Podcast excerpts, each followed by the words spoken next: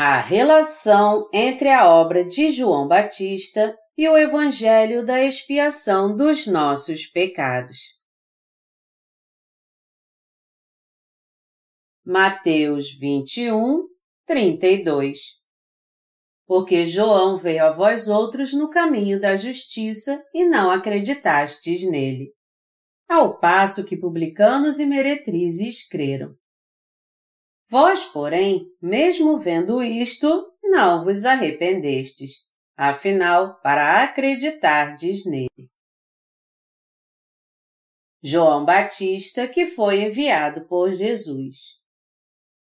Está escrito no Evangelho de João, capítulo 1, versículos 6 e 7, sobre João Batista. Houve um homem enviado por Deus cujo nome era João. Este veio como testemunha para que testificasse a respeito da luz, a fim de todos virem a crer por intermédio dele. Nesta passagem, o apóstolo João está testificando a importância do batismo que João Batista ministrou em Jesus, de acordo com o Evangelho da Salvação. Falando de João Batista aqui, Jesus disse: este veio como testemunha para que testificasse a respeito da luz. Nesta passagem, ele testifica que não foi nenhum outro senão João Batista que passou todos os pecados do mundo para ele através do batismo. João Batista testificou de Jesus, a fim de todos virem a crer por intermédio dele. O apóstolo João nos diz que, pelo testemunho de João Batista, todas as pessoas no mundo podem crer na verdade que declara que Jesus salvou todos os pecadores pelo batismo que ele recebeu e com seu sangue na cruz. Em outras palavras, esta passagem quer dizer que se João Batista não tivesse dado testemunho da salvação da água e do Espírito, as pessoas não poderiam conhecer a salvação pela qual Jesus salvou os pecadores ao ser batizado e ao morrer na cruz. Sendo assim, a fé que não está baseada no conhecimento de que João Batista batizou Jesus é uma fé inútil. Somente aqueles que tiveram um encontro com Jesus através do Evangelho da Água e do Espírito é que podem ter essa verdadeira fé. Que tipo de homem era João Batista? Já com idade avançada, o sacerdote Zacarias e sua mulher Isabel tiveram João Batista pela providência de Deus e cantaram este louvor. Tu, menino, serás chamado profeta do Altíssimo, porque precederás o Senhor, preparando-lhe os caminhos para dar ao seu povo conhecimento da salvação no redimi-lo dos seus pecados. Lucas 1, de 76 a 77.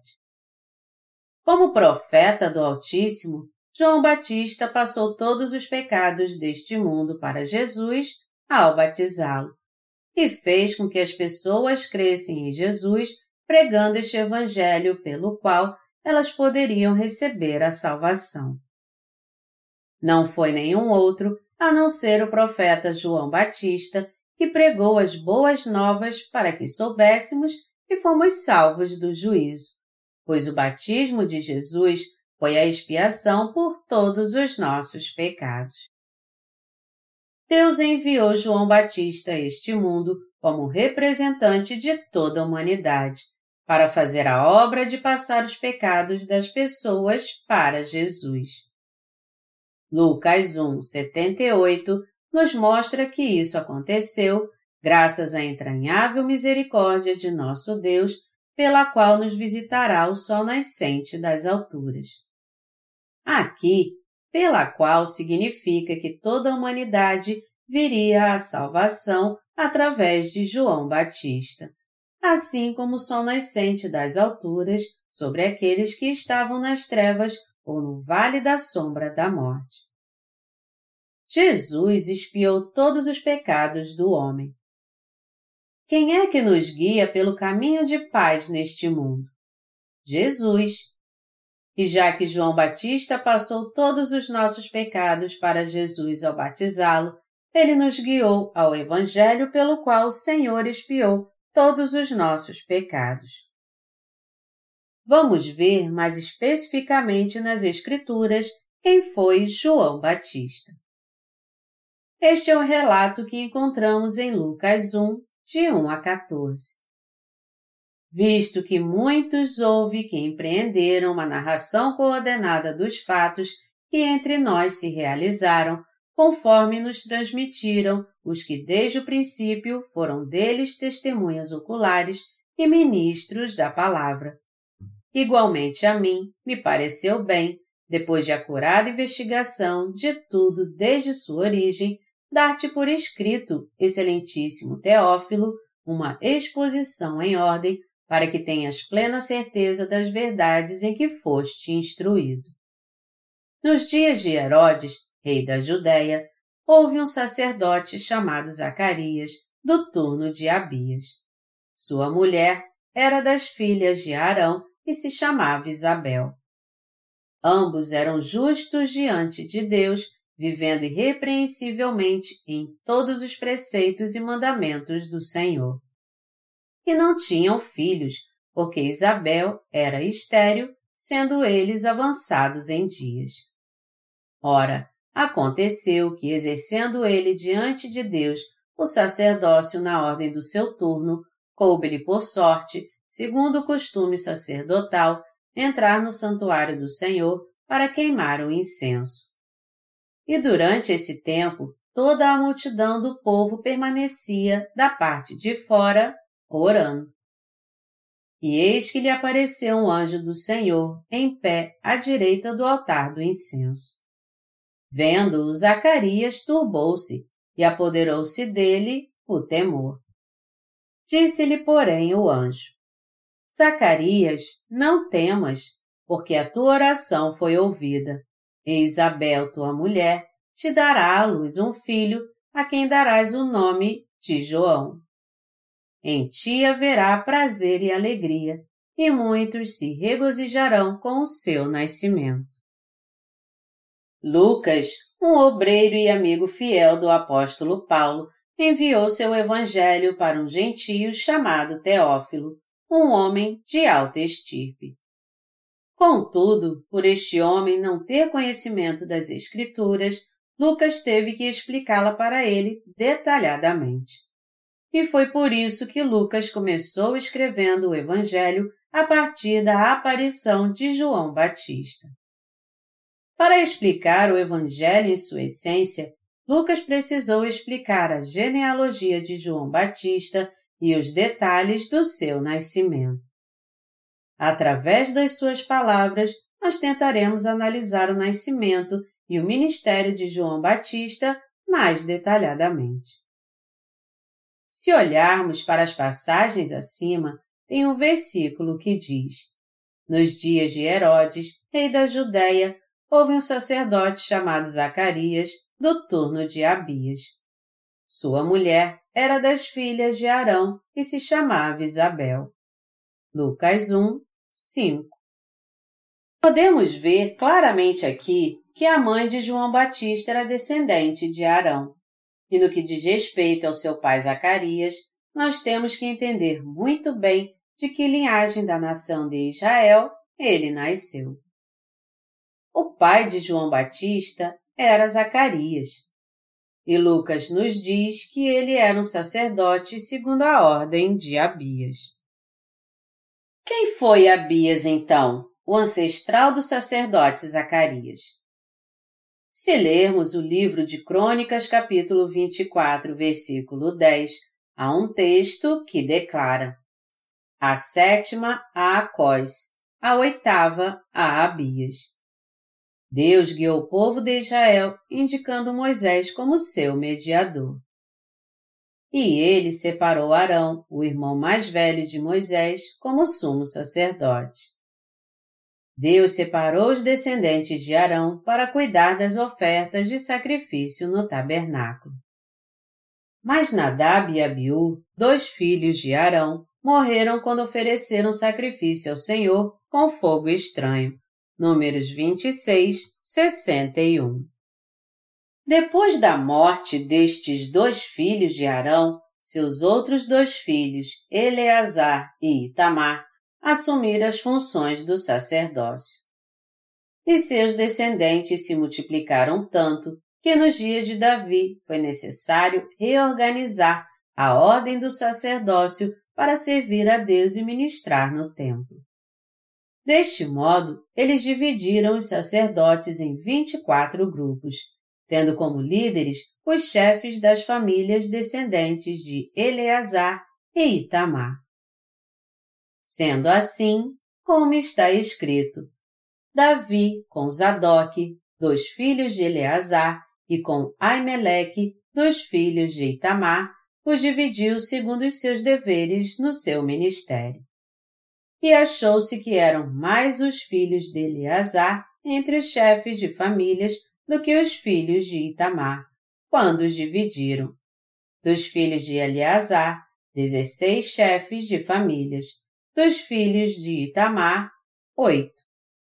Repartiram-no por sortes uns como os outros, porque havia príncipes do santuário e príncipes de Deus, tanto dos filhos de Eleazar como dos filhos de Itamar. 1 Crônicas 24, de 3 a 5. Davi fez a divisão do sacerdócio para servir a Deus no templo. Como podemos ver aqui, a ordem que foi estabelecida em Crônicas capítulo 24, versículo 10, a oitava a Abias, é a mesma que nós vemos em Lucas 1, 5, um sacerdote chamado Zacarias do turno de Abias.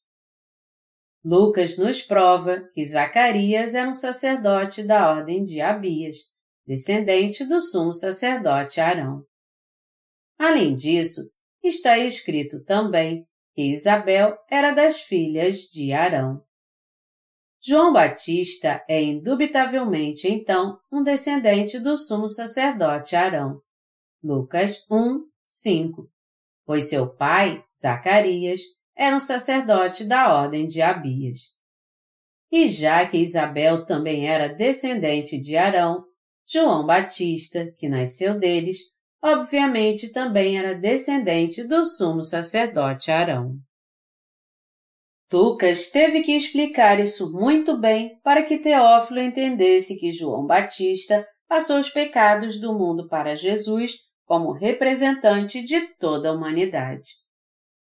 Vamos ver agora a passagem bíblica que afirma que os descendentes da casa de Arão cumpriram as funções de sumo sacerdote.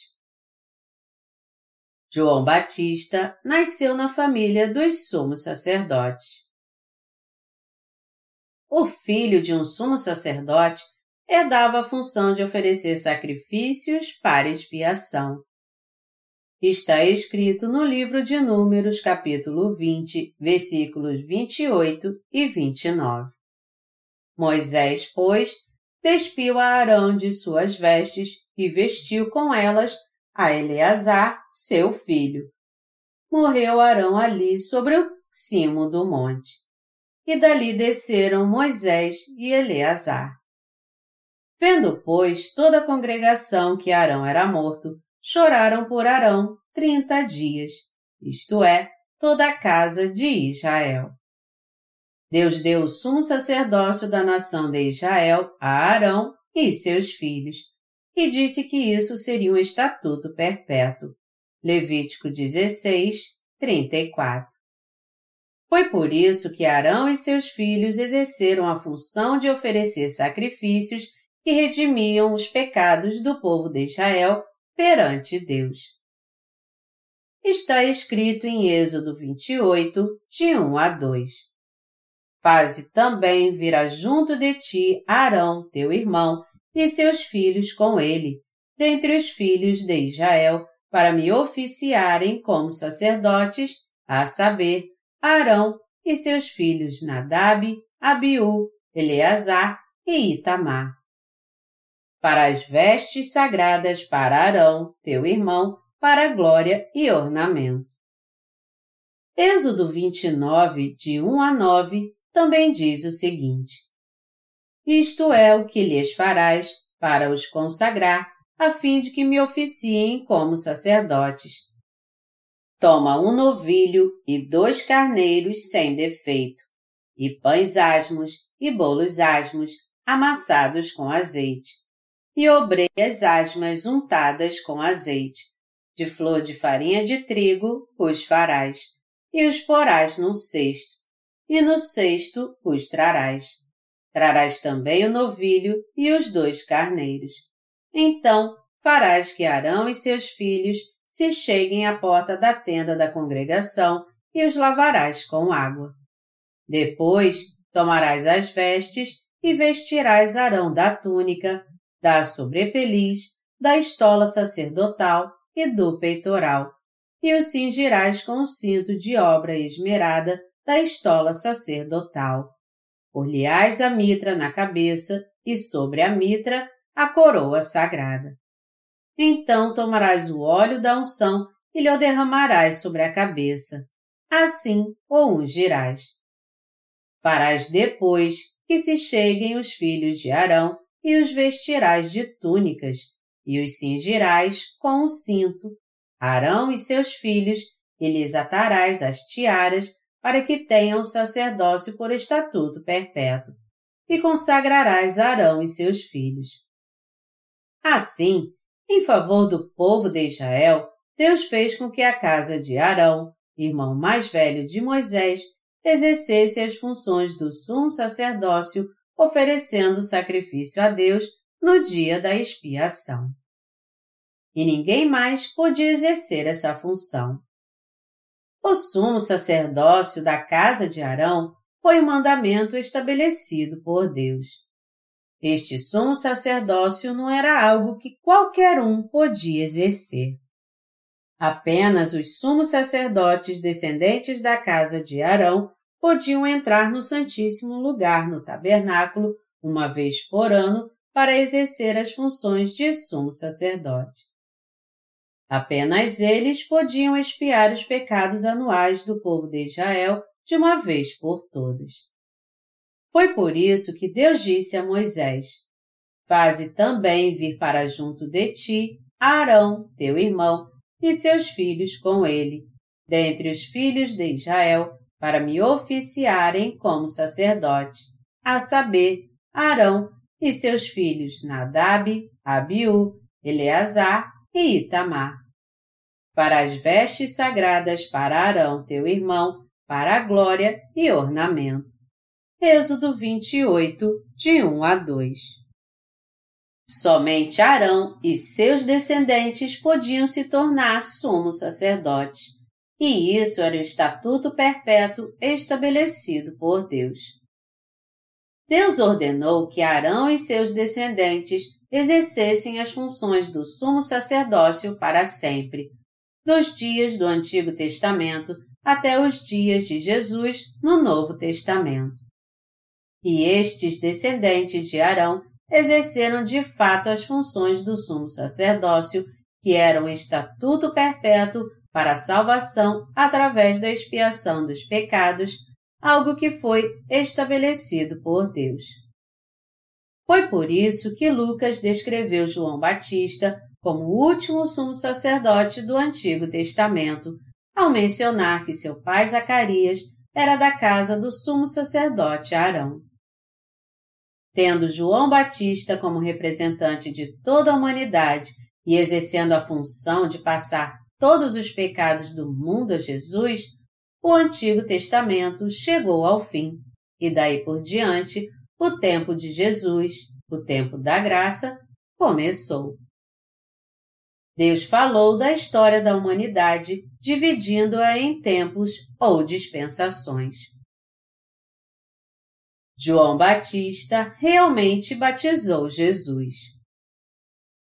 Nós chamamos João de João Batista porque ele batizou Jesus. Mas o que significa o batismo na Bíblia? Batismo, baptisma em grego, significa ser submerso.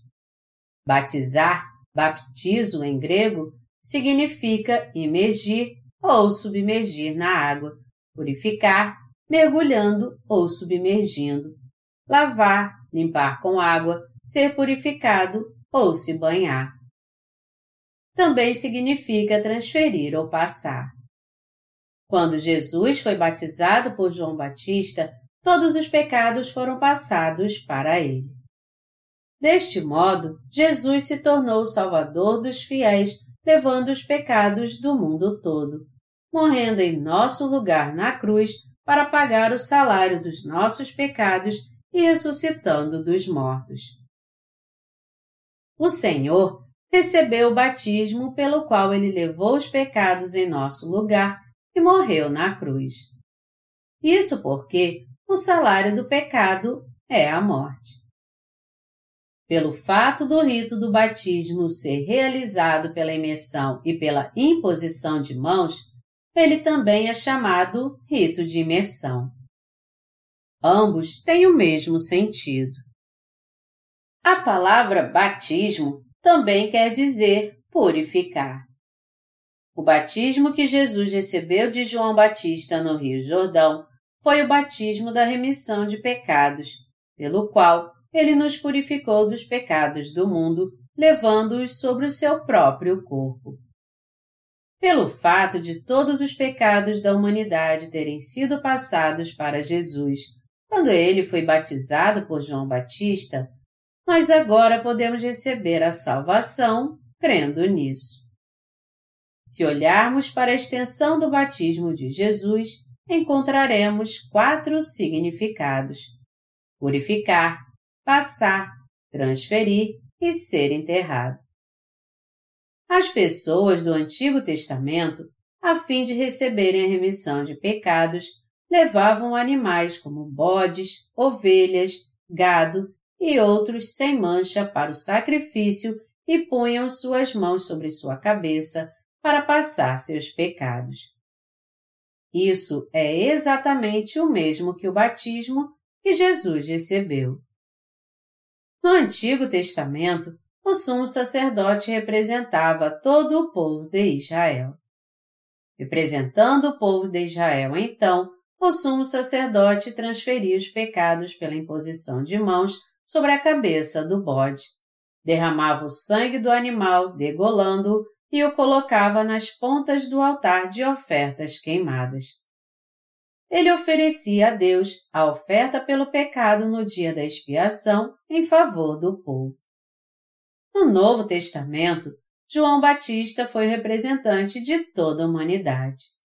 Por isso, Jesus levou os pecados do mundo ao ser batizado por João Batista e, a fim de expiar os pecados do homem, ele derramou seu sangue e morreu na cruz. E quando ressuscitou dos mortos, ele salvou aqueles que nele creem. O maior entre os nascidos de mulher. Se nós lermos Mateus 11, 11, veremos que Jesus testifica de João Batista, dizendo: Entre os nascidos de mulher, ninguém apareceu maior do que João Batista. João Batista, como sumo sacerdote de toda a humanidade, passou os pecados do mundo de uma vez por todas para Jesus, de acordo com o estatuto perpétuo estabelecido por Deus como o sumo sacerdote Arão. Mateus 3, 15. João Batista tinha todas as qualificações para ser o sumo sacerdote da humanidade. É por isso que foi possível a João Batista, como último sumo sacerdote do Antigo Testamento, passar todos os pecados do homem para Jesus ao batizá-lo. No Novo Testamento, o sacerdote Zacarias era um descendente da casa de Arão e a origem do sumo sacerdócio é a seguinte. Primeiro livro de Crônicas, capítulo 24, versículo 10. A ordem dos sumos sacerdotes descendentes de Arão para oferecer sacrifício é descrita no Antigo Testamento. E a ordem do sacerdote Abias aparece na oitava divisão. E no Novo Testamento, o sacerdote ainda era escolhido segundo o costume sacerdotal, como podemos ver no Evangelho de Lucas, capítulo 1, versículo 9. Assim como no Antigo Testamento, o escolhido aqui se tornava o sumo sacerdote, assumia o sacerdócio como no Antigo Testamento e cumpria as suas funções. Essa tradição foi passada de geração a geração, começando nos dias do Antigo Testamento e indo até os dias de Zacarias, o pai de João Batista. Zacarias foi um sumo sacerdote nascido na ordem de Abias, descendente de Arão. Assim como o leão só pode ter um filhote, Deus fez isso para que os sumos sacerdotes viessem somente da casa de Arão, o primeiro sumo sacerdote. Por isso, João Batista, que era da casa do sumo sacerdote, teve o papel de intermediário. O sacerdote que cumpriria as profecias sobre a salvação de Deus, como foi prometido no Antigo Testamento. E ele foi o maior entre os nascidos de mulher, porque passou todos os pecados do mundo para Jesus. A passagem de Mateus 11, de 11 a 13, testifica isso. Foi por isso que Jesus, apontando para João Batista, testificou que ele era o Elias que havia de vir, como havia sido profetizado no Antigo Testamento. Malaquias 4, 5 o testemunho dos apóstolos sobre o batismo de Jesus que levou os pecados do homem. O batismo que Jesus recebeu foi para expiação dos pecados, os pecados do mundo que ele levou. A prova do batismo de Jesus é mostrada várias vezes nas epístolas de Paulo e Pedro e assim como nas epístolas de João. Mas primeiro vamos ver a passagem que fala do batismo de Jesus nas epístolas paulinas. Primeiro vamos ver o texto de Romanos 6, de 2 a 7. De modo nenhum. Como viveremos ainda no pecado, nós os que para ele morremos? Ou porventura ignorais que todos nós que fomos batizados em Cristo Jesus fomos batizados na sua morte? Fomos, pois, sepultados com ele na morte pelo batismo, para que, como Cristo foi ressuscitado dentre os mortos pela glória do Pai, assim também andemos nós em novidade de vida. Porque se fomos unidos com ele na semelhança da sua morte, certamente o seremos também na semelhança da sua ressurreição, sabendo isto. Que foi crucificado com ele o nosso velho homem, para que o corpo do pecado seja destruído. E não sirvamos o pecado como escravos, porquanto quem morreu está justificado do pecado. A fé do apóstolo Paulo de que recebemos o batismo e nos tornamos um só com Cristo é a fé que crê no batismo de Jesus que levou os pecados do mundo e os expiou. O Evangelho da expiação de pecados, cujos apóstolos deram testemunho, nos diz que Jesus tirou todos os pecados do mundo. Como é que o apóstolo Pedro cria no batismo de Jesus e o explicou? Em 1 Pedro 3,21, ele diz: A qual, figurando o batismo, agora também vos salva, não sendo a remoção da imundícia da carne, mas a indagação de uma boa consciência para com Deus por meio da ressurreição de Jesus Cristo. O apóstolo Pedro está dizendo que o batismo que Jesus recebeu de João Batista é um antítipo da salvação pela qual ele expiou nossos pecados. E o apóstolo João diz mais: Quem é o que vence o mundo senão aquele que crê ser Jesus, o Filho de Deus. Este é aquele que veio por meio de água e sangue, Jesus Cristo. Não somente com água, mas também com a água e com o sangue. e o Espírito é o que dá testemunho, porque o Espírito é a verdade. Pois há três que dão testemunho: no céu, o Pai, a Palavra e o Espírito Santo. E estes três são um. E três são os que testificam na terra: o Espírito, a água e o sangue. E os três são unânimes num só propósito. 1 João 5, de 5 a 8. O apóstolo João está dizendo que recebemos a salvação de Deus que expiou todos os nossos pecados, tendo fé no Salvador que veio pela água e pelo sangue. Qual é a fé correta que crê em Jesus Cristo? Os apóstolos disseram unanimemente que o batismo, a água, que Jesus recebeu é o antítipo da salvação que salva todos os pecadores, e que os nascidos de novo podem vencer o mundo crendo no Evangelho da expiação de pecados que foi cumprido de forma perfeita pelo batismo e pelo sangue de Jesus. Portanto, podemos ver que existe uma grande diferença entre a fé que os apóstolos tinham e a fé dos teólogos de hoje que creem somente no sangue da cruz. Os teólogos atualmente só creem no sangue da cruz, mas a Bíblia testifica que os pecadores podem receber a salvação apenas quando creem tanto no batismo de Jesus quanto no sangue da cruz. Sendo assim, nós temos que conhecer muito bem e crer no Evangelho pelo qual Jesus expiou todos os nossos pecados com seu batismo e seu sangue. O batismo que Jesus recebeu e o sangue da cruz são componentes essenciais para que o perfeito Evangelho seja cumprido. Este é o Evangelho que expiou todos os pecados do mundo.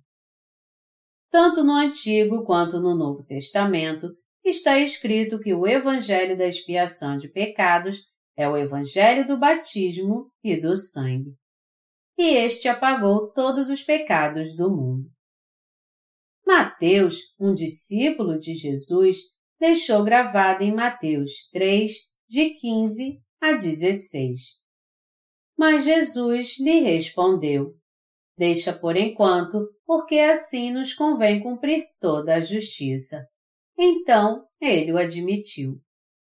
Batizado Jesus, saiu logo da água e eis que se lhe abriram os céus e viu o Espírito de Deus descendo como pomba, vindo sobre ele. Deus nos diz aqui que todos os pecados do mundo foram passados para Jesus quando ele foi batizado por João Batista. Este é o testemunho da justiça da salvação que Deus tornou perfeita através do Evangelho pelo qual nossos pecados foram expiados. Ao ser batizado, Jesus levou todos os pecados das pessoas no mundo e deu testemunho da sua salvação por três anos. E depois desses três anos, ele morreu na cruz, derramando seu sangue e ressuscitou ao terceiro dia. Ao fazer isso, ele tornou perfeita a salvação de todo aquele que crê nessa verdade e está assentado à destra do trono de Deus agora. Do mesmo modo, os discípulos de Jesus afirmaram, e assim também Cristo, tendo se oferecido uma vez para sempre para tirar os pecados de muitos, aparecerá segunda vez, sem pecado, aos que o aguardam para a salvação. Hebreus 9, 28. Esta passagem quer dizer que Jesus aparecerá uma segunda vez para aqueles que estão afastados do pecado e esperam por ele. Isto é, aqueles que pela fé receberam a salvação pela expiação de pecados, crendo no batismo que Jesus recebeu e no sangue da cruz. E eis uma voz dos céus que dizia: Este é o meu filho amado, em quem me comprazo. Mateus 3, 17. Esta passagem se refere àquele a quem todos os pecados do mundo foram transferidos pelo batismo e expiados, nenhum outro a não ser Jesus. Alguns teólogos não conhecem nada da verdade pela qual Jesus expiou os pecados da humanidade pelo batismo e pelo sangue. Eles são espiritualmente cegos. Eles não conseguem receber as águas que vêm do firmamento, ou seja, a pura palavra. Por causa disso, as pessoas andam pensando por aí que Jesus levou os pecados do mundo de qualquer jeito. Mas este tipo de pensamento vem da sua ignorância em relação ao batismo de Jesus, que faz parte do Evangelho da expiação de pecados. Portanto, assim como a nação de Israel foi liberta dos seus pecados no Antigo Testamento, pelo fato do sumo sacerdote passá-los para o animal do sacrifício, pela imposição de mãos e derramar seu sangue, Jesus salvou o homem assim como havia prometido. Jesus foi o Cordeiro sacrificial do Novo Testamento. Ele precisou de João Batista, o representante da humanidade, que passou todos os pecados do mundo para ele. Foi por isso que Deus enviou João Batista seis meses antes de Jesus. João Batista era um servo de Deus que havia sido profetizado no livro de Malaquias no Antigo Testamento. Ele não era outro senão o mensageiro de Deus profetizado em Malaquias 3, de 1 a 3. Se lermos Mateus 11, de 10 a 11 no Novo Testamento, o Senhor precisava receber o batismo que faria com que ele levasse todos os pecados do homem como Salvador e expiasse todos eles. Por isso, Jesus precisava de um servo de Deus para batizá-lo. Foi por isso que João Batista passou os pecados do mundo para Jesus através do batismo, obedecendo à ordem de Jesus. Deixa por enquanto, porque assim nos convém cumprir toda a justiça. Mateus 3, 15 o cordeiro sacrificial morria nos dias do Antigo Testamento para levar os pecados de uma só pessoa ou de uma única nação. Mas Jesus Cristo, Filho de Deus, veio a este mundo e deu início à era do Novo Testamento. Ele levou todos os pecados do mundo sem deixar nenhum para trás, a fim de expiar todos os pecados do homem. Deste modo, ele teve que morrer, sendo crucificado como preço pela expiação dos nossos pecados. Para livrar o homem do pecado para sempre, Jesus teve que expiar todos os pecados do mundo ao ser batizado por João Batista e ressuscitar três dias após ter morrido na cruz.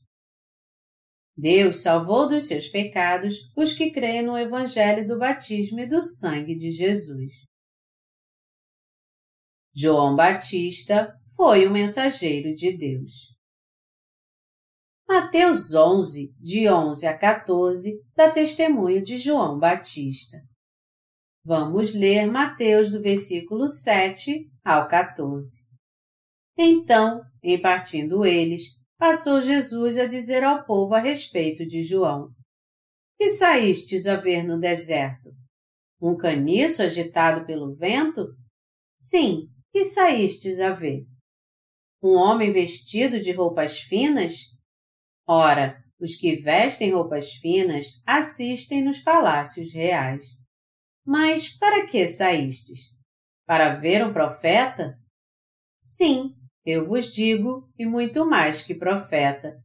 Este é de quem está escrito. Eis aí eu envio diante da tua face o meu mensageiro, o qual preparará o teu caminho diante de ti.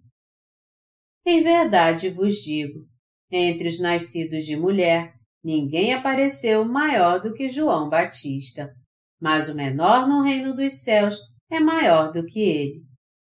Desde os dias de João Batista até agora, o reino dos céus é tomado por esforço, e os que se esforçam se apoderam dele. Porque todos os profetas e a lei profetizaram até João. E se o quereis reconhecer, ele mesmo é Elias que estava para vir. As pessoas iam ao deserto para ver João Batista. João Batista clamava para que o povo se arrependesse. Quando Jesus viu as pessoas irem a João Batista, ele disse: Que fostes ver no deserto? Um caniço agitado pelo vento? Sim, que fostes ver? Um homem ricamente vestido? Os que trajam ricamente estão nos palácios dos reis. Mas o profeta João Batista estava no deserto. Estas são as palavras da verdade, onde Jesus fala que Deus colocou João Batista como representante da humanidade e o fez também batizar Jesus. E já que Jesus pessoalmente estava dando testemunho de João Batista, ele disse: Que fostes ver no deserto? Um caniço agitado pelo vento? Sim, que fostes ver? Um homem ricamente vestido? Os que trajam ricamente estão nos palácios dos reis mas ele é maior do que os reis. E ele também testificou que João Batista foi o maior entre os nascidos de mulher, dizendo: O que vocês foram ver? Vocês queriam ver um profeta? Sim, mas ele é maior do que um profeta. Os profetas eram considerados maiores do que os reis nos dias do Antigo Testamento. Quem foi então o maior de todos os profetas do Antigo Testamento? Ele foi nenhum outro senão João Batista. Jesus pessoalmente testificou que João Batista era o representante da humanidade e disse também que ele era o maior de todos os homens. João Batista foi um servo de Deus enviado seis meses antes de Jesus nascer. Ele foi enviado para passar os pecados do mundo a Jesus ao batizá-lo. Foi por isso que o Senhor disse: Sim, eu vos digo, e muito mais que profeta.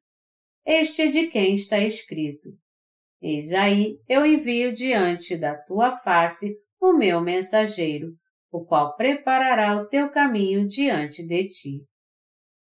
A Bíblia testifica isso claramente sobre João Batista. João Batista, de quem Jesus deu testemunho assim, depois testificou de Jesus. Eis o Cordeiro de Deus que tira o pecado do mundo. João 1, 29. Foi João Batista que deu testemunho de Jesus, dizendo: Jesus levou todos os pecados do mundo e este não é nenhum outro senão o Filho de Deus. E por isso ele foi realmente o maior entre todos os homens e todos os profetas. Podemos dizer que João Batista foi um sumo sacerdote porque seus pais eram descendentes de Arão. Nós sabemos que Deus escolheu Arão como sumo sacerdote de Israel por 40 anos no Antigo Testamento. Ele confiou o sumo sacerdócio para sempre aos seus descendentes e não há dúvidas de que João Batista é o representante do homem e o sacerdote que passou os pecados do homem para Jesus. E o Senhor Jesus continuou dizendo: Desde os dias de João Batista até agora, o reino dos céus é tomado por esforço, e os que se esforçam se apoderam dele. Mateus 11, 12. Esse texto nos mostra que Jesus se tornou o Salvador de todas as pessoas ao receber de João Batista os pecados do mundo. Jesus testificou pessoalmente que João Batista transferiu todos os pecados do mundo para ele. As palavras em Mateus 11, 12 testificam que os pecados do mundo todos os pecados da humanidade foram passados quando ele foi batizado.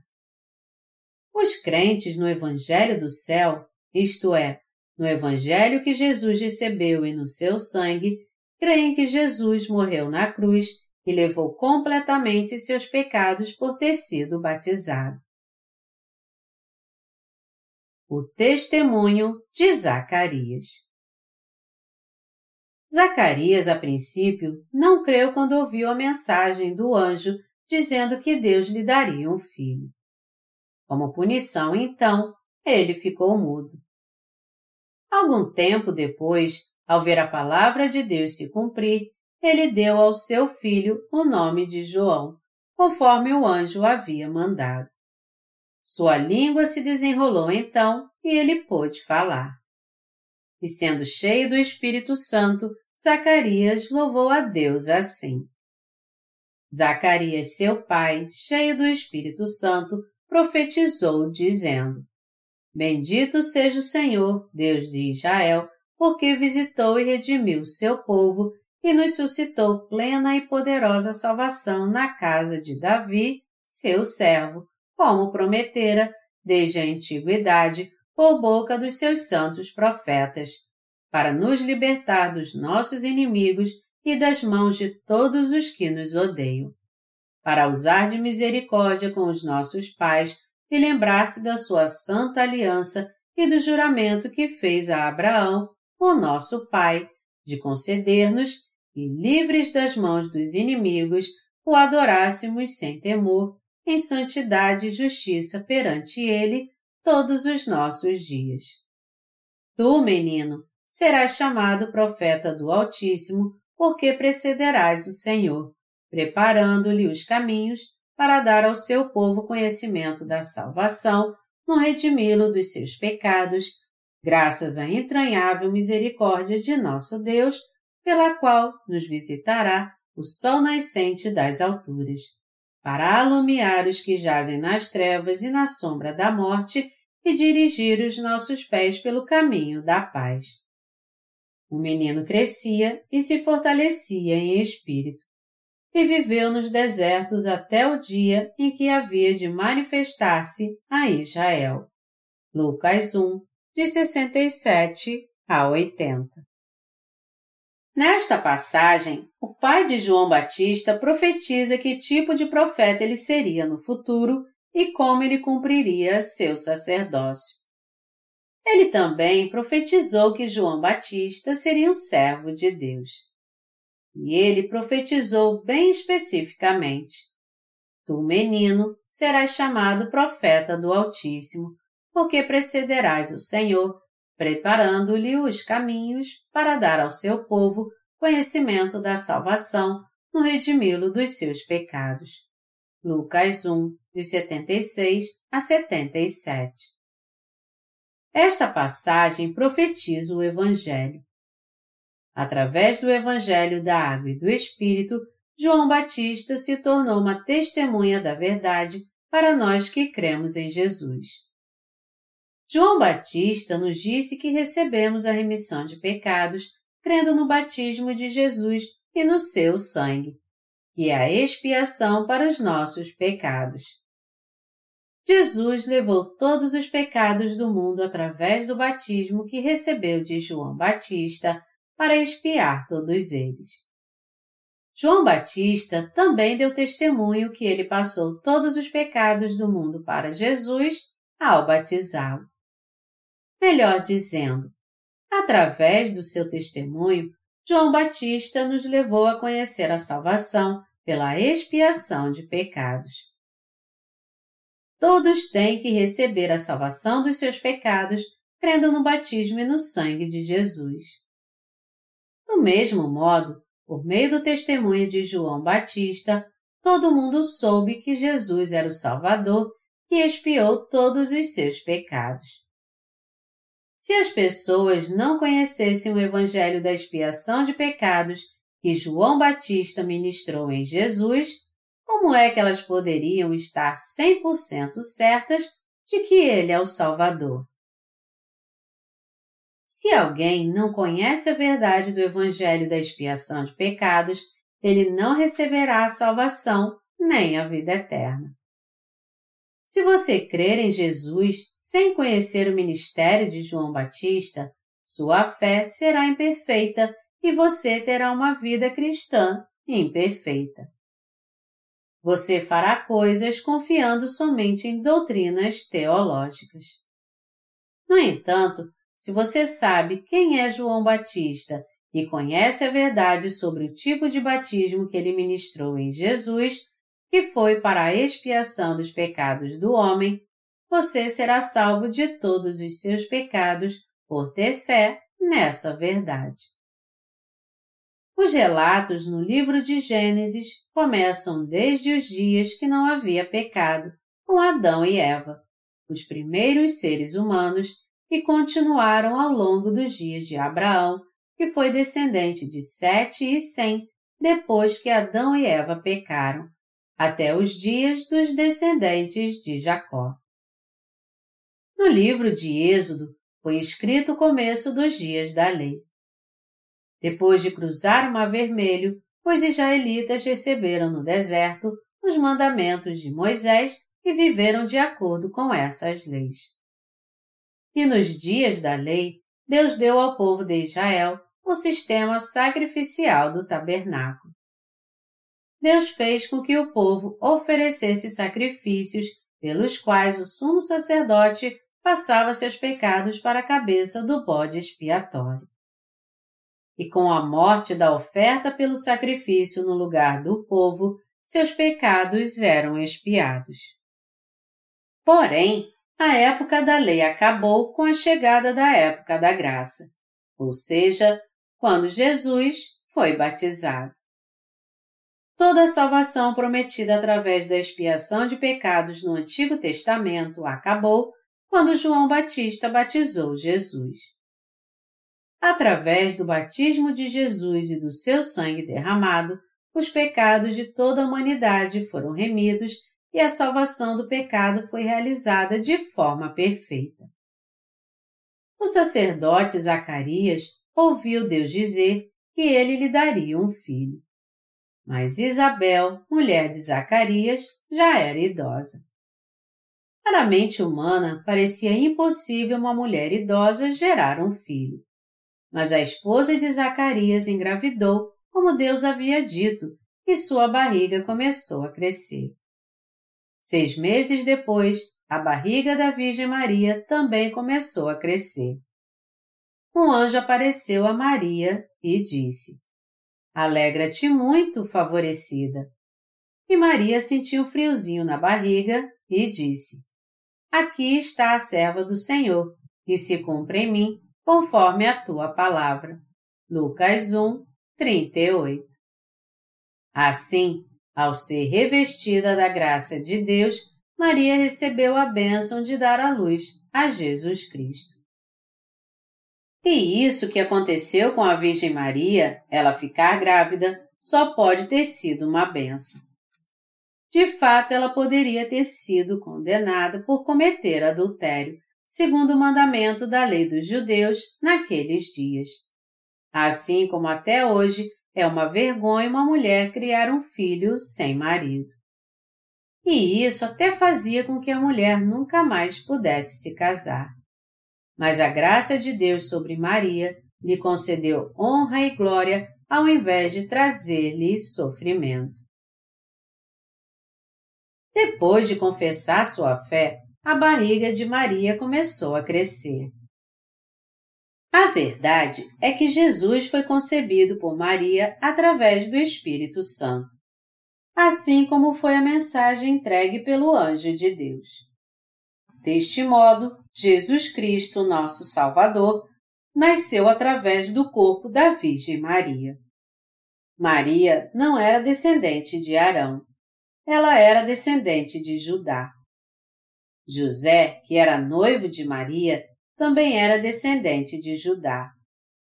Portanto, Jesus Cristo era da família dos reis. Jesus Cristo é o rei e por isso ele tinha que vir da família dos reis. Da mesma forma, João Batista veio como o último sacerdote e por isso ele teve que vir da casa dos sumos sacerdotes, através dos descendentes de Arão.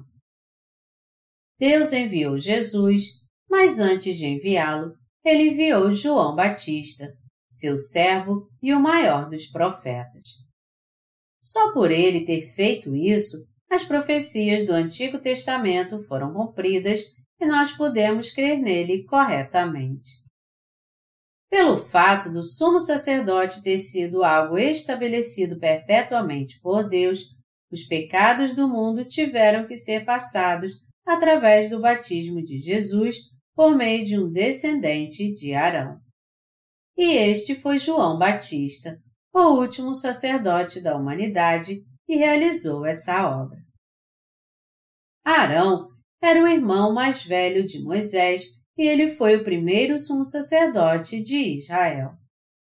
Seu bisavô era Levi, filho de Jacó. Seu avô era Coate. Seu pai era Anrão e sua mãe Joquebede. E sua irmã mais velha era Miriam. Êxodo 6, de 16 a 20. Os filhos de Arão se chamavam Nadab, Abiú, Eleazar e Itamar. Êxodo 6, 23 e Números 3, 2. Desde que Moisés foi chamado por Deus para libertar seu povo do Egito, Arão o ajudou, pois ele era pesado de boca e de língua, e Arão falava por ele. Êxodo 4, 10 e 7, 10. E quando houve a cerimônia em que Deus fez aliança com o povo de Israel no Monte Sinai, Moisés, juntamente com Arão e seus dois filhos e setenta anciãos de Israel, viram Deus e se alegraram na sua presença. Isso nos mostra que eles representavam o povo de Israel legitimamente. Êxodo 24, de 1 a 11. Portanto, Desde o momento em que Deus mandou o povo de Israel construir o tabernáculo, Arão e seus filhos receberam a unção de Deus e foram consagrados ao sacerdócio. Êxodo 8, 41 e 40, de 13 a 16. Arão, o primeiro sumo sacerdote de Israel, cumpriu o sacerdócio por 40 anos. E por esse motivo, a tribo de Rubens protestou contra sua autoridade de sumo sacerdote. Mas, segundo a vontade de Deus, dentre todas as varas das doze tribos de Israel, as flores desabrocharam na vara de Arão, que representava a tribo de Levi. E isso provou que o sacerdócio foi dado por Deus à casa de Arão. Números 17, de 1 a 10. Quando Arão morreu com 123 anos, suas vestes foram dadas ao seu filho Eleazar. E Eleazar se tornou sumo sacerdote no lugar do seu pai. Números 20, de 23 a 29. O escritor do livro de Hebreus testifica que Arão foi o sumo sacerdote terreno e Jesus foi o sumo sacerdote celestial. Hebreus 7, de 11 a 28. Está claro que João Batista foi o sumo sacerdote que pôde ministrar o batismo sobre a cabeça de Jesus para expiar os pecados do mundo. Jesus testificou que João Batista era o representante de toda a humanidade. Está escrito em Mateus 11, de 10 a 11. Este é de quem está escrito: Eis aí eu envio diante da tua face o meu mensageiro, o qual preparará o teu caminho diante de ti. Em verdade vos digo, entre os nascidos de mulher, ninguém apareceu maior do que João Batista, mas o menor no reino dos céus é maior do que ele. João Batista cumpriu o sacerdócio ao passar os pecados do homem para Jesus o Cordeiro sacrificial de Deus. A porta dos céus está aberta desde os dias de João Batista. Quando estamos dispostos a fazer uma certa obra, nós nos preparamos para fazê-la bem. Do mesmo modo, para pagar os pecados do mundo, Deus preparou João Batista antes de tudo. E aqui está a prova disso princípio do Evangelho de Jesus Cristo, Filho de Deus. conforme está escrito na profecia de Isaías. Eis aí envio diante da tua face o meu mensageiro, o qual preparará o teu caminho. Pois do que clama no deserto, preparai o caminho do Senhor, endireitai as suas veredas. Apareceu João Batista no deserto, pregando o batismo de arrependimento para a remissão de pecados. Saíam a ter com ele toda a província da Judéia e todos os habitantes de Jerusalém. E confessando os seus pecados, eram batizados por ele no Rio Jordão. As vestes de João eram feitas de pelos de camelo.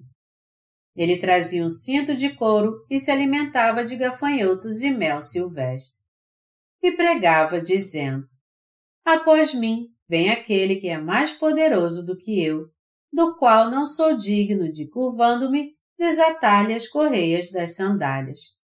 Eu vos tenho batizado com água, ele, porém, vos batizará com o Espírito Santo. Marcos 1, de 1 a 8. Vamos analisar mais atentamente João Batista, aquele que preparou tudo para o Evangelho do céu. Se nós lermos o livro de Malaquias no Antigo Testamento, veremos que os sacerdotes estavam todos corrompidos. Por essa razão, antes da vinda de Jesus há dois mil anos, não havia um sacerdote entre os israelitas que fosse digno aos olhos de Deus. Os sacerdotes naquele tempo eram tão corruptos que desprezaram os estatutos da palavra de Deus, o sistema sacrificial dado por ele e seus mandamentos. Foi por isso que Deus teve que fazer com que um sacerdote seu nascesse nessa terra. Então, Deus enviou seu mensageiro, e este não era nenhum outro senão João Batista, o que preparou o Evangelho do céu. João Batista foi enviado a essa terra seis meses antes de Jesus. Deus sempre usou um sacerdote a fim de representá-lo para passar os pecados do povo para o animal do sacrifício. E foi por isso que ele enviou João Batista. Portanto, Deus enviou João Batista e fez dele o sacerdote representante da humanidade. Mas já que João Batista não podia estar junto dos sacerdotes corruptos, todo o tempo que ele viveu no deserto, ele procurou levar os israelitas ao arrependimento. Está escrito no Evangelho de Marcos, capítulo 1, versículo 2. Conforme está escrito na profecia de Isaías: Eis aí, envio diante da tua face o meu mensageiro. Entretanto, a voz que clamava no deserto proclamava o arrependimento que levaria o povo a receber a remissão de pecados. Havia dois tipos de batismo ministrado por João Batista. O primeiro era o batismo para o arrependimento que ele ministrou sobre o povo de Israel. E este foi o batismo pelo qual as pessoas que haviam deixado Deus voltaram para Jesus Cristo, a eterna propiciação pelos seus pecados. Como profeta, ao fazer com que o povo entendesse que era pecador e estava indo para o inferno, João Batista ministrou o batismo para o arrependimento àqueles que reconheceram e confessaram os seus pecados. Assim, o povo vinha até João Batista e era batizado nas águas, admitindo que eram pecadores perante Deus.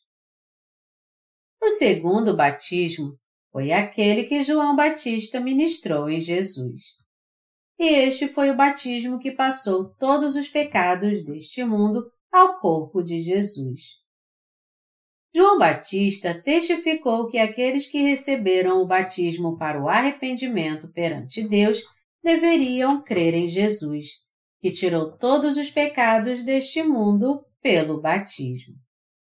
Antes de Jesus ser batizado por João Batista, ele lhe disse: Deixa por enquanto, porque assim nos convém cumprir toda a justiça. Mateus 3, 15. Como está escrito neste texto, a palavra profética de Deus de que Jesus tiraria os pecados do homem e os expiaria foi cumprida.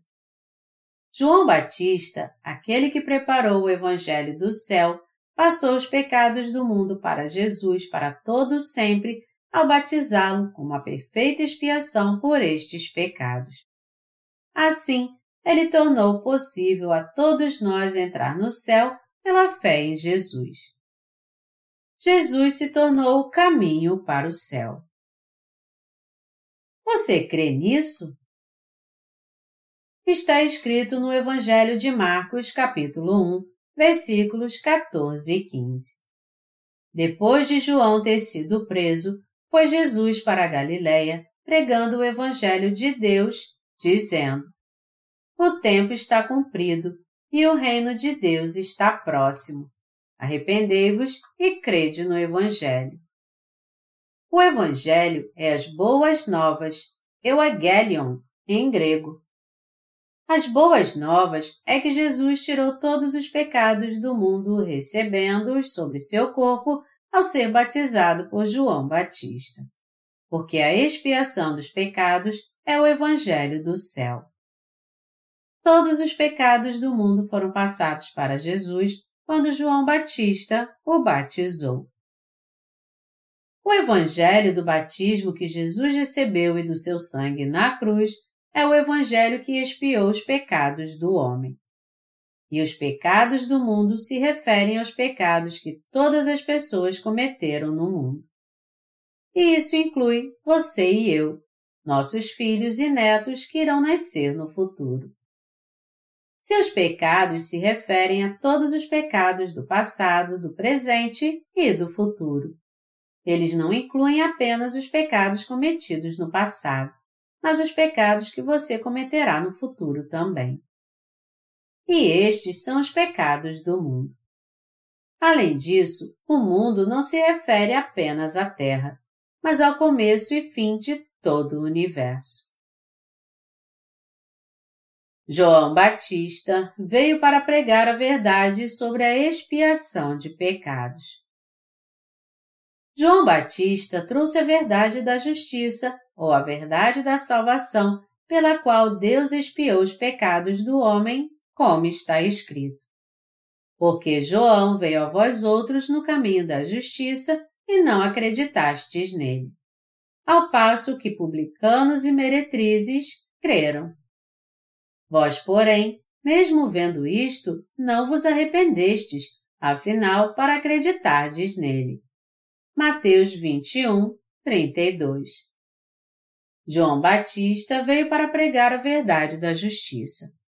João Batista foi o profeta enviado ao mundo por Deus para levar as pessoas à justiça. Ao passar os pecados das pessoas do mundo para Jesus, todas elas receberam a remissão dos seus pecados, crendo nessa verdade.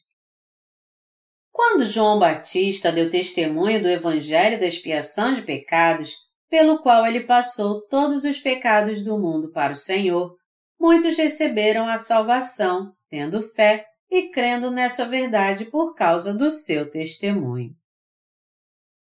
Em Mateus 21, 32 está escrito: porque João veio a vós outros no caminho da justiça e não acreditastes nele. Ao passo que publicanos e meretrizes creram. Vós, porém, mesmo vendo isto, não vos arrependestes, afinal, para acreditardes nele. Aqui, a frase, porque João veio a vós outros no caminho da justiça, fala da obra de João Batista o último sumo sacerdote do Antigo Testamento. Mateus 11, 13. Que pelo batismo passou todos os pecados do homem para Jesus. Você acha que os coletores de impostos e prostitutas creram no batismo de Jesus, pelo qual João Batista passou os pecados do mundo para ele? nós temos que ver mais uma vez porque as prostitutas e os coletores de impostos receberam a salvação de todos os seus pecados pela fé, crendo na obra de justiça realizada por Jesus Cristo e João Batista. E por que muitas pessoas sofrem por não terem fé neste ministério da justiça. As prostitutas e os cobradores de impostos só eram pessoas comuns que haviam cometido muitos pecados. Se João Batista não tivesse feito a obra de passar os pecados do mundo para Jesus de uma vez por todas, as prostitutas e os coletores de impostos não teriam recebido a salvação dos seus pecados, que eram mais densos que a névoa e as nuvens do céu. Os coletores de impostos e prostitutas criam de coração que o batismo que Jesus recebeu de João Batista era o batismo para a expiação de todos os seus pecados. E por isso eles receberam a salvação. E eles também criam que Jesus era o Filho de Deus e que receberam a salvação para a vida eterna, tendo fé que Jesus é o Cordeiro sacrificial que Deus enviou para salvá-los dos seus pecados. Se não fosse pelo papel que João Batista desempenhou no Evangelho para a expiação de pecados, como poderíamos crer em Jesus e receber a salvação? Você pode até dizer: Eu não creio no batismo de Jesus, mas creio em Jesus. Já que é assim, você acha que Jesus pode ser o seu Salvador sem você ter fé que seus pecados foram expiados pelo seu batismo? Se este for o caso, Jesus morreu sem levar os seus pecados com seu batismo, então. Você acha que pode nascer de novo crendo em Jesus? Amados irmãos, meditem sobre isso mais uma vez. A fim de te livrar do pecado e do juízo, Deus enviou João Batista e planejou que Jesus tirasse todos os seus pecados por meio dele. Já que Deus decidiu passar todos os seus pecados para Jesus através do seu batismo, você então jamais poderá receber a salvação sendo contra a decisão de Deus. Se você se opuser ao Evangelho do batismo de Jesus e do seu sangue, você não será uma pessoa redimida então. Por outro lado, você será uma das pessoas que irá para o inferno por se opor ao plano de Deus. Eu espero, baseado na palavra da verdade, você pense muito bem sobre o que é a verdadeira fé. O certo é você receber a salvação crendo em Jesus segundo o plano de Deus. O que você está sentindo agora? Eu espero que você jogue fora todos os seus pensamentos e creia na verdade que todos os seus pecados foram remidos através do batismo que João Batista ministrou em Jesus. Eu oro para que você creia na vontade de Deus e deseja te salvar pela água e pelo Espírito. Se você crê que todos os seus pecados foram passados para Jesus, você é um justo, porque pela fé você não tem pecado. E os justos que creem nisso vão para o céu segundo a lei da graça de Deus. Se você não consegue aceitar o fato de que todos os seus pecados foram passados para Jesus por João Batista, isso então significa que você recusou a salvação de Deus. Você se nega a aceitar o caminho da justiça que João Batista ministrou sobre Jesus? Se você resistir a essa bênção, você tem que entender que estará rejeitando todos os planos de Deus e será para ele como um filho bastardo, recusando-se a aceitar a verdade. Depois de batizar Jesus no Rio Jordão, João Batista testificou dele no outro dia, proclamando: Eis o Cordeiro de Deus que tira o pecado do mundo. João 1, 29. Jesus recebeu os pecados do mundo e três anos depois de ser batizado, morreu na cruz a fim de pagar o preço por eles. O pecado não tem peso. Ele não tem cor, cheiro, forma e não faz barulho algum. Ninguém pode percebê-lo através dos cinco sentidos: visão, olfato, paladar, audição ou tato. e é por isso que as pessoas não podem senti-lo. Pare de ser racional em relação aos seus sentidos e suas emoções, achando que seus pecados vão desaparecer. Emoções mudam, mas a verdade dita na palavra de Deus, que Jesus apagou os pecados do mundo, jamais mudará. Eu tenho certeza que você agora crê na palavra da verdade, onde João Batista deu testemunho, dizendo: Eis o Cordeiro de Deus que tira o pecado do mundo. João 1, 29. E Jesus deu testemunho por três anos também, dizendo: Eu sou o caminho e a verdade e a vida. João 14, 16. Deus testificou que o batismo de Jesus e seu sangue foi que expiou os pecados do homem. Ele nos mandou pregar o Evangelho do batismo de Jesus e do seu sangue. Nós que cremos e vivemos como seus discípulos. Meus amados irmãos, o profeta Isaías disse: Falai ao coração de Jerusalém, bradai-lhe que já é findo o tempo da sua milícia, que a sua iniquidade está perdoada e que já recebeu em dobro das mãos do Senhor por todos os seus pecados. Isaías 40, 2 Sim, isso é verdade. Jesus nos salvou levando os seus e os meus pecados através do batismo que ele recebeu de João Batista, morrendo na cruz para pagar o preço por eles e ressuscitando. A primeira coisa que Deus fez para expiar os pecados do ser humano e nos salvar foi enviar João Batista. A verdade é que, a fim de salvar do pecado nós, pecadores, Deus enviou primeiro João Batista, o embaixador do Rei. A Bíblia diz isso. No livro de Malaquias, no Antigo Testamento, no capítulo 3, versículo 1, está escrito: Eis que eu envio o meu mensageiro e preparará o caminho diante de mim.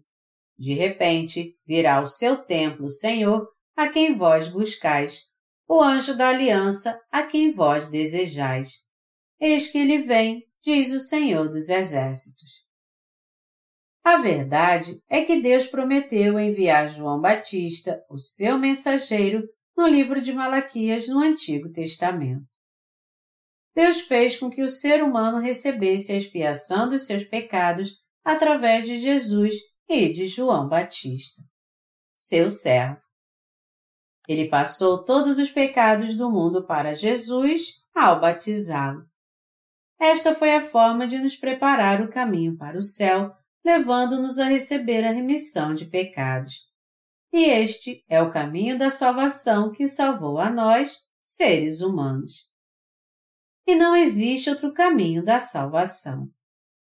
O Senhor disse: Eu sou o caminho e a verdade e a vida. João 14, 6 Jesus expiou todos os nossos pecados ao levá-los através do seu batismo e ao morrer na cruz. E este é o caminho e a verdade que nos capacita a receber a salvação. E quando cremos nisso, nós podemos receber a vida eterna. Você também passou todos os seus pecados para Jesus quando João Batista passou todos os pecados do mundo para ele quando batizou? Você crê nessa verdade? Este foi o plano que Deus criou e revelou aos sábios. Mas se você recusar isso, você nunca poderá entrar no reino dos céus. Deus foi batizado por João Batista e expiou todos os seus pecados para te salvar. Eu espero que você creia no caminho da salvação inaugurado por Jesus eu espero que nenhum de vocês recuse o caminho da vida. Desde os dias de João Batista até agora, o reino dos céus é tomado por esforço, e os que se esforçam se apoderam dele. Mateus 11, 12. Fazer violência aqui significa que as pessoas que creem que todos os seus pecados foram passados para Jesus quando ele foi batizado por João Batista, com certeza entrarão no reino dos céus pela fé, porque não tem mais pecado. O reino dos céus agora pertence àqueles que creem que os pecados do mundo foram passados a Jesus por João Batista. Todo aquele que crê no Evangelho da expiação de pecados, através do qual João Batista passou todos os pecados do mundo para Jesus, com certeza irão receber a salvação. Meus amados irmãos, quem foi aquele que preparou o caminho do reino dos céus para nós? Deus disse: Eis aí, eu envio diante da tua face o meu mensageiro, o qual preparará o teu caminho diante de ti. E isso significa que ele preparou João Batista antes para que nós pudéssemos entrar no reino dos céus. Ao fazer a obra de passar nossos pecados para Jesus, João Batista nos tornou justos, sem nenhum pecado e filhos de Deus ele nos preparou para que pudéssemos entrar no reino dos céus. Foi João Batista, um mensageiro pessoalmente enviado por Deus, que nos preparou o caminho para que pudéssemos ir para o reino dos céus, pois ele é o representante de cada um de nós. João Batista preparou o caminho para que os seres humanos nascessem de novo. Por esse tempo, dirigiu-se Jesus da Galiléia para o Jordão, a fim de que João o batizasse. Ele, porém, o dissuadia, dizendo: Eu é que preciso ser batizado por ti e tu vens a mim? Mas Jesus lhe respondeu: Deixa por enquanto, porque assim nos convém cumprir toda a justiça. Então ele o admitiu. Batizado Jesus, saiu logo da água, e eis que se lhe abriram os céus, e viu o Espírito de Deus descendo como pomba, vindo sobre ele. E eis uma voz dos céus que dizia: Este é o meu filho amado, em quem me comprazo. Mateus 3, de 13 a 17. João Batista realizou a obra da justiça. O ministério de João Batista pelo qual ele passou todos os pecados das pessoas deste mundo para Jesus, foi uma obra justa. Estes são o Evangelho da expiação de pecados, a justiça de Deus e o caminho da salvação, dos quais João Batista deu testemunho. Então, para recebermos a salvação, temos que entender e crer de coração no batismo de Jesus, no seu sangue derramado e na sua ressurreição, os quais compõem o Evangelho da expiação de pecados. Jesus também cumpriu a justiça de Deus com seu batismo. Ele completou a salvação da humanidade ao levar os pecados do mundo inteiro através do batismo que recebeu de João Batista e morreu na cruz para expiar todos eles. Se lermos o livro de Hebreus, Jesus diz que ele é o sumo sacerdote celestial segundo a ordem de Melquisedeque. Ele não tem genealogia e não é descendente de Arão. Jesus Cristo não é descendente de Adão.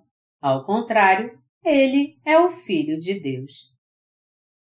Ele não tem genealogia porque é o nosso Criador e aquele que diz de si mesmo: eu sou o que sou. Mas ele deixou a glória do céu e veio a essa terra para salvar o seu povo. Já que aqueles que ele criou para abençoar estavam ansiando pela vida depois de terem caído em pecado por causa da tentação do diabo, ele veio a essa terra no corpo carnal e foi batizado no Rio Jordão para salvar o homem expiando todos os seus pecados. Vamos ler juntos Mateus 3,15. Mas Jesus lhe respondeu: Deixa por enquanto, porque assim nos convém cumprir toda a justiça. Então ele o admitiu. Jesus disse a João Batista, o representante da terra, que estava tudo bem. Então, João Batista obedeceu e disse: Está bem, eu farei isso. Jesus abaixou sua cabeça para ele e foi batizado então. Assim como o sumo sacerdote impunha as suas mãos sobre a cabeça do bode expiatório para transferir para ele os pecados anuais dos israelitas, como podemos ver no Antigo Testamento, do mesmo modo João Batista passou os pecados do mundo para Jesus ao batizá-lo. A salvação do pecado é realizada pelo princípio da representação. Quando um país faz um acordo com outro, este acordo se torna legal quando os chefes de Estado de ambos os países o assinam, cada um representando seu povo ou sua nação. Da mesma forma, nossa salvação foi realizada pelo princípio da representação. Representando toda a humanidade, João Batista passou nossos pecados para Jesus quando batizou. A palavra batismo tem o sentido espiritual de purificar, enterrar, passar e transferir.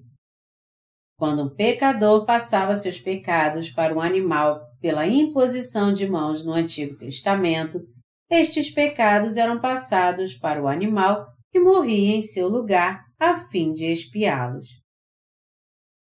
Levítico 16, 21 é um versículo que diz: Arão porá ambas as mãos sobre a cabeça do bode vivo e sobre ele confessará todas as iniquidades dos filhos de Israel, todas as suas transgressões e todos os seus pecados, e os porá sobre a cabeça do bode e enviá-lo-á ao deserto pela mão de um homem à disposição para isso. Como diz este versículo, todo ano no dia da expiação, Arão realizava a imposição de mãos sobre a cabeça do bode expiatório, segundo o princípio da representação em favor do povo. E quando Arão impunha suas mãos sobre o bode, todos os pecados do povo de Israel passavam para ele. Levítico 16, de 20 a 22. O povo de Israel tinha pecado naquela hora, então? Não, não tinham. E dentro deste mesmo princípio, pelo batismo que Jesus recebeu de João Batista, o representante da humanidade, a vontade de Deus de expiar todos os seus pecados foi cumprida. No Antigo Testamento, o animal do sacrifício recebia os pecados do povo pela imposição de mãos. Levítico 16, 21 e o batismo que Jesus recebeu de João Batista no Rio Jordão, Mateus 3, de 13 a 17, é o mesmo que a oferta do sacrifício para expiação. As palavras deixa por enquanto, porque assim nos convém cumprir toda a justiça, Mateus 3,15, significam o mesmo que eu cumprirei toda a justiça neste mundo levando sobre mim todos os seus pecados ao ser batizado por você. E porque assim, quer dizer, quando você me batizar e eu for batizado por você. E essas palavras significam o mesmo que exatamente dessa maneira, o mais adequado ou não há outro jeito além deste. Portanto, a frase porque assim nos convém cumprir toda a justiça significa o certo é que eu leve todos os pecados do homem, de todas as pessoas, pelo método mais apropriado que existe. Você ministrando o batismo em mim e eu recebendo por todos vocês. Melhor dizendo, o Senhor está falando. As pessoas vão para o inferno por causa dos seus pecados. Todo mundo está sofrendo agora por causa do pecado. Eles estão sendo oprimidos pelo diabo. Eles não podem receber as bênçãos de Deus por causa dos pecados. Então, a fim de abençoar as pessoas para que elas possam entrar no céu, eu tenho que ser batizado por você. Você é descendente de Arão. Então, como representante da humanidade, você tem que me batizar em favor de todo mundo. Eu receberei o batismo de você. E ao fazermos isso, toda a justiça será cumprida neste mundo. Quando Jesus disse a João Batista, me batize, ele respondeu, está bem, eu farei isso. Assim, João Batista impôs suas mãos sobre a cabeça de Jesus e passou os pecados para ele. Naquele exato momento, todos os pecados foram completamente passados para Jesus. Jesus já pecou alguma vez? Não, nunca. Jesus Cristo foi concebido pelo Espírito Santo e por isso ele não tinha pecado. E o Senhor não cometeu mesmo nenhum pecado neste mundo. Nós, seres humanos, nascemos com pecado, mas Jesus não. Jesus nunca cometeu um simples pecado enquanto viveu nessa terra, nem um simples erro sequer. Por que você acha então que Jesus teve que morrer pregado na cruz? A primeira obra feita por Jesus em seu ministério público foi levar todos os pecados ao ser batizado no Rio Jordão. Através do último sacerdote chamado João Batista, o representante da humanidade, Jesus levou todos os pecados das pessoas. Por isso que ele foi condenado e morreu na cruz. Foi assim o ministério de Jesus por três anos e até quando ele viu a mulher adúltera, ele disse: eu não posso te julgar nem te condenar. Eu é que tenho que ser condenado. Eu tenho que morrer na cruz em seu lugar. No jardim do Getsemane, Jesus orou assim: Seja feita não a minha, mas a tua vontade. Antes ele havia orado com todo fervor assim: Pai, se for a tua vontade, passe de mim este cálice. No entanto, mais tarde, com toda submissão, ele acabou obedecendo ao plano da salvação do Pai. Embora Jesus quisesse evitar tudo aquilo, se fosse possível, ele acabou desistindo para obedecer à vontade do Pai, dizendo: Seja feita não a minha, mas a tua vontade. E então preparou seu coração. Ele sabia que a vontade do Pai era que ele morresse. Depois disso, ele foi levado à corte de Pilatos, foi torturado, recebeu açoites como um condenado à morte, até que seu corpo ficasse todo dilacerado. Por isso, quando ele foi pendurado na cruz, ele já estava quase morto. A pergunta de Pilatos: Tu és o Cristo? Tu és o Salvador? Filho de Deus? Jesus respondeu: Já que você está falando, seja conforme você está dizendo. E quando Pilatos disse: Se você disser as palavras corretas, eu posso te libertar. Eu tenho poder para isso. Jesus então respondeu: Nenhuma autoridade terias sobre mim se de cima não te fosse dada. Por isso, quem me entregou a ti maior pecado tem. João 19, 11. E ficou em silêncio como uma ovelha perante seus tosquiadores. Por que você acha que Jesus fez isso? O fato é que Jesus tinha que sofrer o castigo da crucificação em nosso lugar, pois ele levou todos os pecados do mundo através do seu batismo. Só quando Jesus recebeu o castigo da crucificação foi que a luta contra o pecado chegou ao fim. Só então as pessoas pararam de sofrer por causa do pecado. Só então o homem foi liberto do pecado e da escravidão. Foi por isso que Jesus ficou em silêncio, como uma ovelha tendo seu pelo tosquiado. Este é o Evangelho do batismo e do sangue de Jesus que expiou todos os pecados do homem. O Senhor expiou todos os pecados do mundo por completo. No Evangelho de João, capítulo 1, versículo 29, João testifica de Jesus um dia após tê-lo batizado, dizendo: Eis o Cordeiro de Deus que tira o pecado do mundo. João Batista, com toda certeza, ministrou em Jesus o batismo que expiou os pecados do homem. Quando Jesus veio em direção a João Batista, um dia após ter sido batizado, João Batista deu testemunho dizendo às pessoas: Olhem para ele. Ele é o Cordeiro de Deus que tira o pecado do mundo. Olhem para ele, gente. Ele é o Cordeiro de Deus que tira o pecado do mundo. João Batista passou todos os pecados do homem para Jesus ao batizá-lo e por essa razão ele testificou pessoalmente que ele era o Salvador. Eis o Cordeiro de Deus que tira o pecado do mundo. João 1, 29. Jesus foi o Cordeiro de Deus que tirou o pecado do mundo. O Filho de Deus veio a essa terra e tirou o pecado do mundo.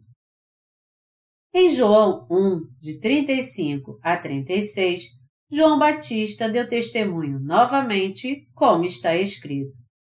No dia seguinte, estava João outra vez na companhia de dois dos seus discípulos e, vendo Jesus passar, disse: Eis o Cordeiro de Deus. O Cordeiro mencionado aqui se refere a Jesus, o Cordeiro de Deus e nosso substituto, que se tornou a oferta do sacrifício de toda a humanidade assim como o animal do sacrifício no Antigo Testamento tinha que morrer em favor do povo. Por você e por mim, o Filho de Deus, nosso Criador, veio a essa terra e apagou todos os nossos pecados com seu batismo e seu sangue derramado. A fim de tirar e expiar todos os nossos pecados, tanto o pecado original quanto os pecados pessoais, todos os pecados de transgressão e todo o pecado maligno que o homem cometeu desde os dias da criação até o fim do mundo, Jesus foi batizado por João e derramou seu sangue na cruz. Aproximadamente dois mil anos atrás, Jesus já apagou todos os pecados do mundo. E o calendário que usamos está baseado no nascimento de Jesus Cristo e é o Senhor da história. Como você deve saber bem, as nossas datas foram estabelecidas como antes de Cristo e depois de Cristo. Ano Domini, ou seja, no ano do nosso Senhor, referindo-se ao período antes e depois do seu nascimento. Jesus levou todos os pecados do mundo ao ser batizado em 30 depois de Cristo por João Batista. E por isso ele apontou para Jesus no outro dia e disse: Eis o Cordeiro de Deus. João 1, 36. João Batista deu testemunho do Evangelho da expiação de pecados, dizendo: Jesus levou todos os seus pecados por completo. Sua batalha acabou então. Vocês não têm mais pecado. Qualquer que seja o pecado que vocês tenham cometido, o Filho de Deus levou todos eles. Amados irmãos, Deus levou todos os nossos pecados pelo batismo de Jesus. Depois de passar todos os pecados para Jesus, João Batista testificou, dizendo: Eis o Cordeiro de Deus que tira o pecado do mundo. João 1, 29. João Batista deu testemunho desta verdade para que todos crescem em Jesus. Está escrito: Este veio como testemunha para que testificasse a respeito da luz, a fim de todos virem a crer por intermédio dele. João 1, 7 Essa é a palavra que há no Evangelho de João. Se não fosse pelo testemunho de João Batista, como as pessoas poderiam saber se Jesus tirou ou não os pecados do mundo. A Bíblia diz que Jesus tirou todos os nossos pecados, mas foi João Batista que testificou. Ao tirar todos os pecados do mundo com seu batismo, Jesus pessoalmente levou todos eles até a cruz. João Batista é o elo que liga o Antigo ao Novo Testamento. Ele foi o servo de Deus que fez tudo isso para que a palavra do Antigo Testamento fosse cumprida em Jesus. Crendo nisso, eu oro para que você receba a salvação.